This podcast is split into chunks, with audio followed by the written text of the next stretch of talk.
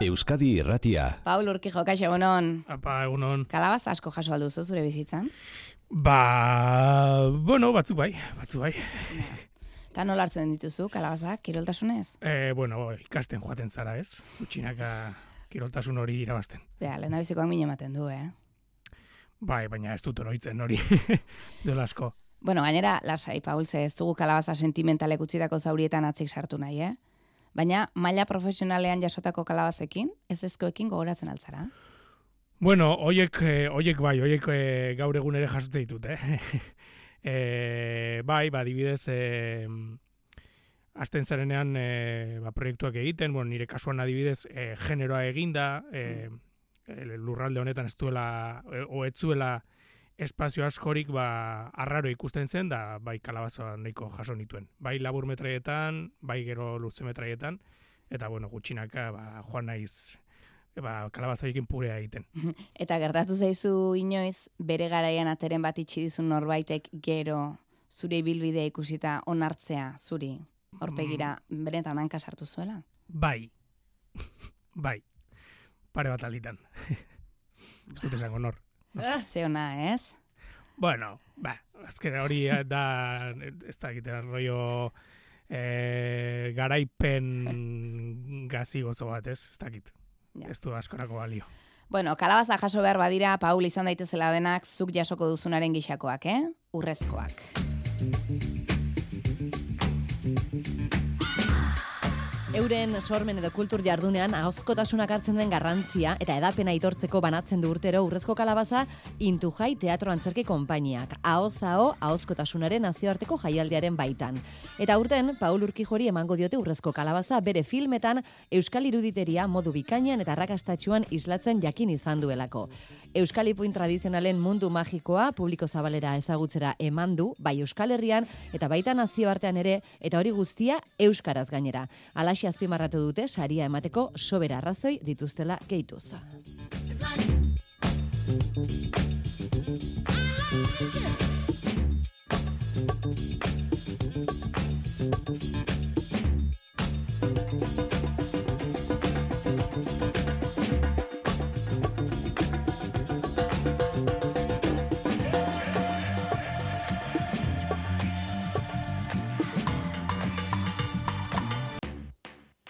Paul eta aurretik Juan Cruz, Igera Bidek, ahotsak.eus egitasmoak edo Angel Ertsundi jaso duten saria urten zuri emango dizute.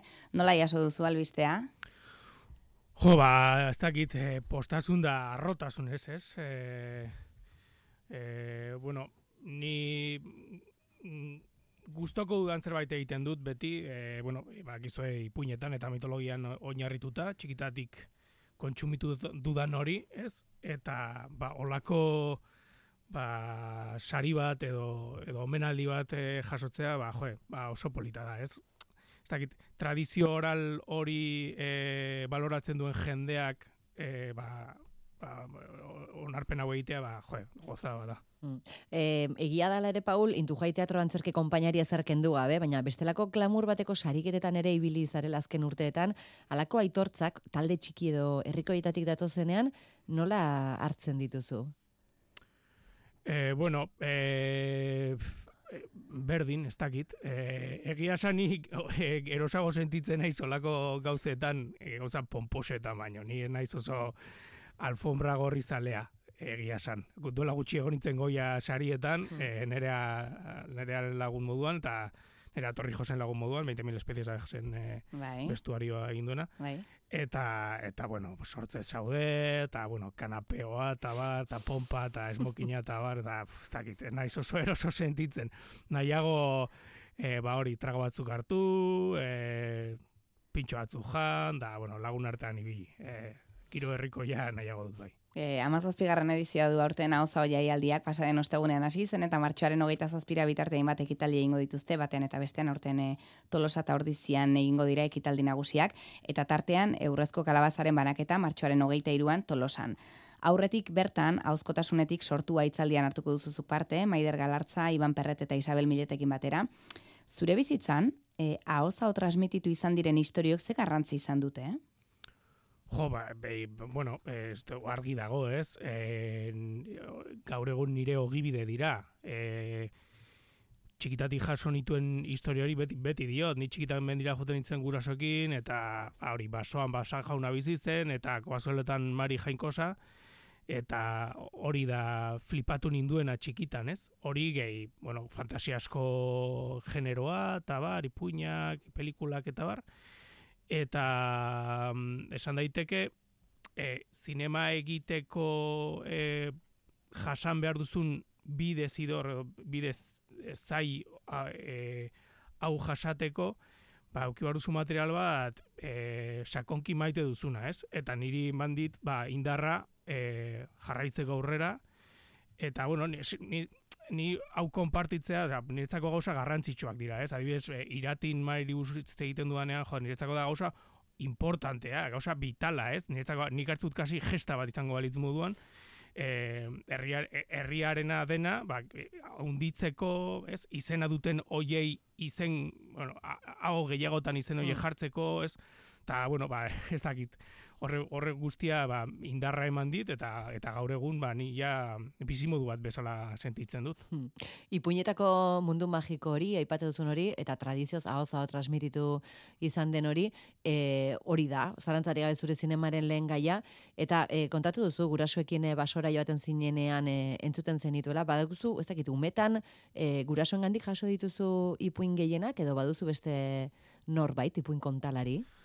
E, bueno, nire, nire gurasoak ez dira euskaldunak, ez dakite euskaraz e, ikastolara apuntatu gintuzten, ni, ni nau, naiz lau e, anai arreben txikia, eta hasiera ba, egin joaten ginen, baina haiek era, hasi ziren era batean ba, e, hori kontatzen, gero e, ba, genuzkan e, argitaraturiko liburu horiek, ez, txikitan, elkarrek e, argitaraturikoa, e, non, ez dakit, batzu den batzuk ipuin harrigarriak, bai. edo, edo, gero, bueno, patxe errementaria eta e, makiak iski, hori makiak iski, zapatari txiki, eta, bueno, guzti, guzti horiek, ez, e, zorgin maltzurra, ez dakit goratzen zareten hori, jartzen ziola, eh, Horratza buruan, usoa bihurtzen zen. Bai, oh, irudia bai, datorkit, bai. orain esan duzunean, ip, e, ipuin hartako bai, bai. irudia datorkit burura. Bai, flipantea hori, eh? Bai. Eta, bueno, ba, iruditari guzti horrekin, gero bai, e, ikastolarekin ere mendira joaten ginen, eta bagen euskan, e, ba, mendira, e, ez dakit, monitoreak, eta bar, gara horretan, e, niretzako horren izango liratekla supergazteak, eko bizituzten, hogei urte, gehienez eta niretzako ziren superhelduak. E, eta bueno, egiten genitu egiten genituen ba espeleologia e, txangoak edo mendira edo basoetara eta bar eta hor ere ba jaso nituen. Bai familian, bai ikastolan, bai e, aizialdi, mendi aizialdi e, espazio horretan ba hor pixat jaso nuen. Gero, noski, gero ba, baude ba, figurak, ez? Ez dakit barandiara, no? Jazten zara pixkate irakurtzen eta bar, eta hor ba, ba, daude ba, dauzkan guruak, ez? E, ba, hori barandiaran, e, bueno, Toti, bera, gero e, Juan Luis Landak, e, berak egin zuela Totirekin e, Euskal Mitologiazko liburu ilustratu flipante bat, emate, epizida de e, brutal bat ematen ziona, irudi flipante batzuekin eta eta gero noski ba iratiren komikia egin zuena gero ba mm. nik eh, era batean adaptatu nuela libreki. Mm. Ordan bueno, asko dira Ez dakit, jo, eh, zutagar, adibidez, eh, mari, ez, abestia. Ja, ez, ez literatura bakarrik hori da, baita musika ere. Pasa jaunaren ere muan, ez. Olako. Eta gara, adibidez, badago talde bat black metal egiten duena, numen deitzen dena, eta dago dena erlazionatuta da euskarazko talde bat. Jende gutxik ezagutzen du delako pixkat genero estremoago bat, eta oso iuna, baina e, bere ikonografia eta letra guztiak daude euskal mitologian oinarrituta. Hor bueno, hor dago pixkat nahaztura anabasa horretan, e, hor da nire, nire e, referenteak. Eta hori dana jaso baitzuk, Paul, baina zuk eman, e, ipuinik kontatzen alduzu gaur egun? E, bueno, e, nik uste nire pelikulak ipuinak direla, ez? Hau Hau bueno, bai, bueno, egiten dituan proiektuak saltzeko pitxak, adibidez nik ipuina, ipuin kontolari bezala bizi, bizitzen ditut. Edo aurkezpenak egite dituanean ere, osea, pelikulak, igual festival batean aurkezpena egiten duanean, beti segatzen nahi sortzen ipuin giro hori, ez, era batean. E, horre niretzako erraminta oso potenteak daude. E, eta gero, ba, bueno, badauzkat, e, jobak, badauzkat, e, ba, badaukat jende gaztetxoan iringuruan, eta bueno, beti, beti naiz pixkat e, historia kontalari. Egia da, e, mm, profesional, hartzen profesionaltasun moduan, gero jendearen aurrean enaiz oso ipuin kontalari. Osa, yeah. nahiago dut isilik egon, egia esan. Piskat, kasu horretan e, lotxatiagoa naiz, ez daukat, ez dakit nola esan, e, koblakari e, grin hori, ez? Mm. Dago, jendea dela payasoagoa dagoela, oso, oso kontalaria dena momentu oro, nik ez daukat perfil hori. Zure gela, zure etxea ze imaginatu behar dugu, aipatu dituzun ipuin, liburu, komiki, diskoz betetako espazio bat bezala? Bai, kaosa. Bai. Kaos absolutoa, dago dana dana basapuroa, da ba hori liburu dorreak, diskak, pelikulak, kaxak, e, ba, behitu duela, igual, sei urte e, etxe saldatu nintzela eta dauzkator kutsak iregi gabe, oraindik. Sadakat. Eta badakizu zer daukazten barruan? desastre, bai, bai, gutxi gora bera, bai. Bai, bakin dagoen. Bai, nahiko desastre, eh, egia san. Baina, bueno, azkenan e, fokoa jartzen duzunean lanean, ba, hori hori gertatzen da. Uh -huh. e, hartzen duan tartetxo bat. Txukuntzeko. Txukuntzeko, bai.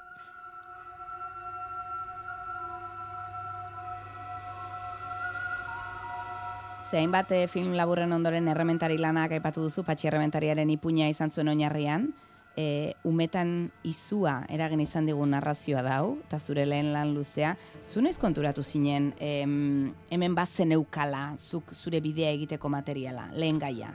Historia ba, hauetan bat zegoela. Ba, niri kontrakoa, ez bedurrik ez, justo kontrakoa, e, deabruak pena ematen ziatelako.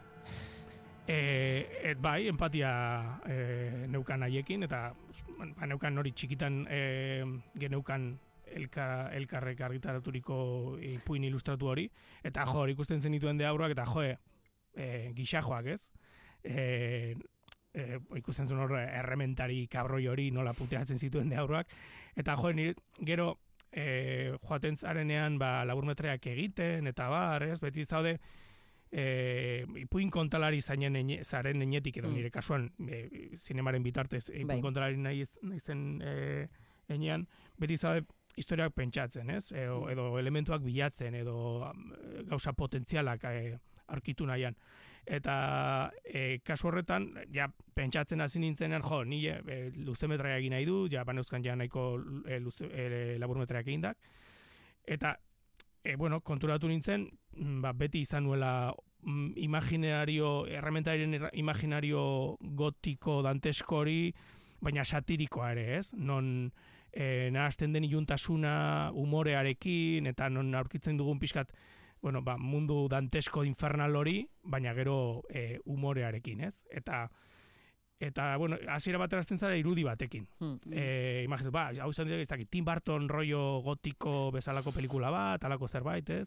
La Hammerren eh, eh, errima baina Euskal Herrian bezala, ez? Ala, ez dakit goratzen dituzuen La Hammer, eh, Hammer eh, e, koiztetxearen e, pelikula, bueno, irurogeta margarren amargaran e, erresumatu nahi zen pelikulak Dracula, Christopher Lirekin, edo e, Gixotzoa, edo e, poeren adaptazio horiek ez, piskatora, mm. e, belainuan, txisterak, e, bai. be, olako, bueno, jak el destripadora, piskat mundu hori, e, ba, piskat eraman da ona, ez? Ba, umore horrekin, Tim Bartonek ematen zion umore horrekin eramaten, ez? Ta, bueno, ni pentsatu, hau interesgarria da, ez? Azten zara irudi batekin. Baina gero, e, dio, zergatik da interesgarria, zergatik erortzen zaizkit ondo e, mm. deabru hauek, ez? E, edo patxi, ez? Eta horren bueno, hau bai, infernuari buruzko pelikula bat dut, baina pertsona hauek ere infernu bat daukate barruan, ez? Mm. Orduan, mm. azten za, bueno, zergatik da gaiztoa patxietan, zara, ba, pixkat desarroiatzen pertsonaia. Zer, zer pentsatzen dute deabru hauek, jo, ba, gombar dira, pute hautak, ez? Ez dute fijo ez dutela bere, bere lana gogoko. Osa, putada bat izan behar du joatea jenderen atzetik hor trientearekin, eta benga etorri, eta eta harimak, oh, ez dakit zer egin dut, ez dakit zer ez? Ba, pixat horrekin. Eta gero azten zara, bueno, ba, ber, pertsonaia hauetara pixkat aiegatzeko, behar dut pertsonaia, beste pertsonaia bat pixkat empat, empatizia, empatizableagoa, ez? Ba, adibidez, ba, hori, neskatxa, usue, nola sartzen denera batean, ba, errementari jun horretan, non, ibilgailu moduan, e, erabiltzen dugun ba, bi pertsonaia ilun hauetara akzeitzeko, ez? Eta orduan, ba, bueno, joaten zara hori edatzen, edatzen, e, eta potolotzen, eta joaten da gidoia sortzen. Mm. Orduan, bueno, or, baina hasiera batik hori izan zen, pixkat kontrako eh, erreakzio horregatik, ez? Ja. Eh, plan, ostia, eske deabruak jatorra dira, hor pixkat prejuzioa daukagu. Ez? Orduan, ipuin baten gainean, e, moldaketa librean aritzeko lizentzia hartu beharra dago alako lan batean. E, nik uste mm, de, ipuin guztiak direla adaptazioak.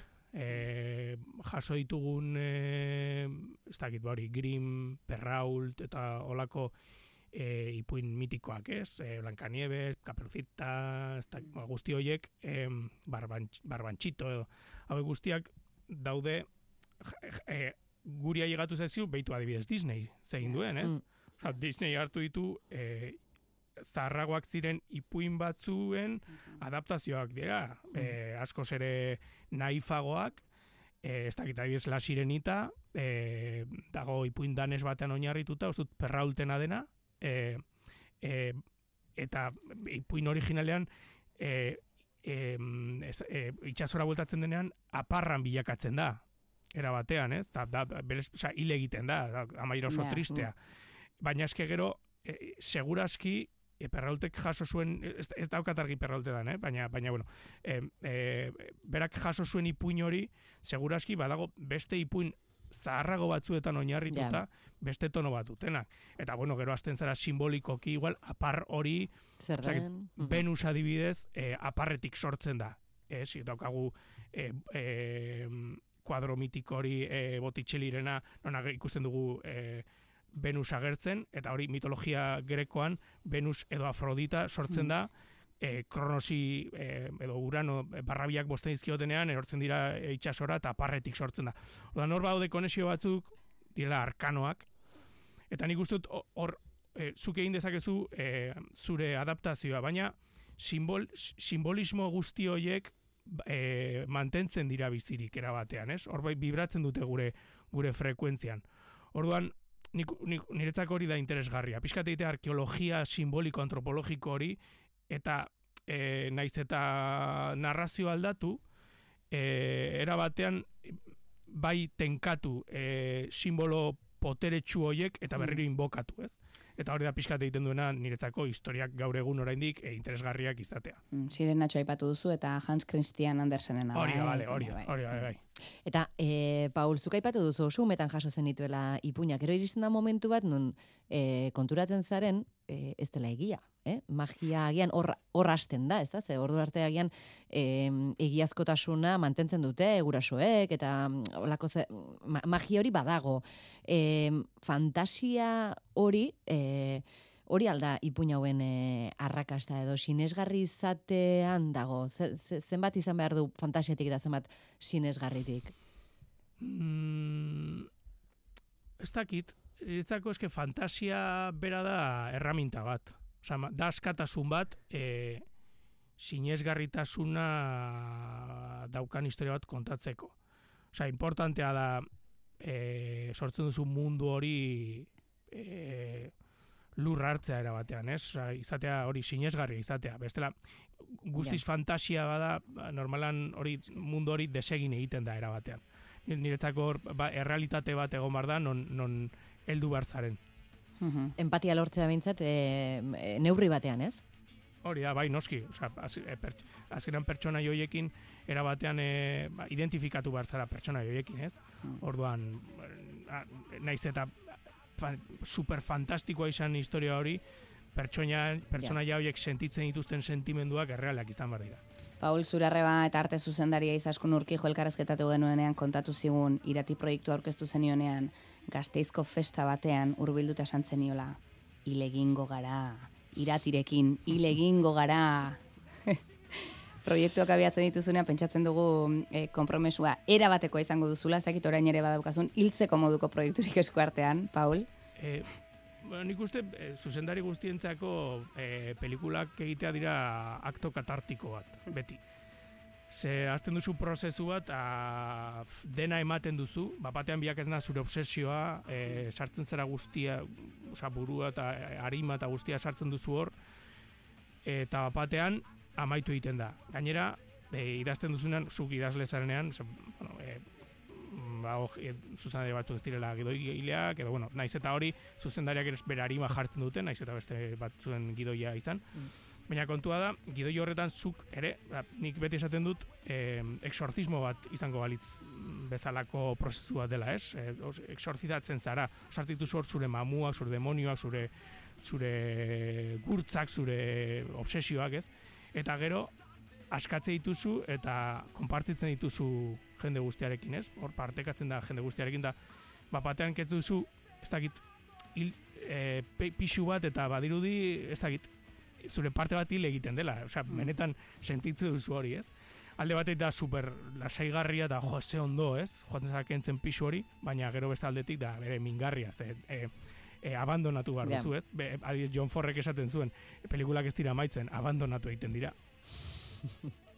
Zuzenean galetuko dizut, ze ipuñi egin diozu kosk?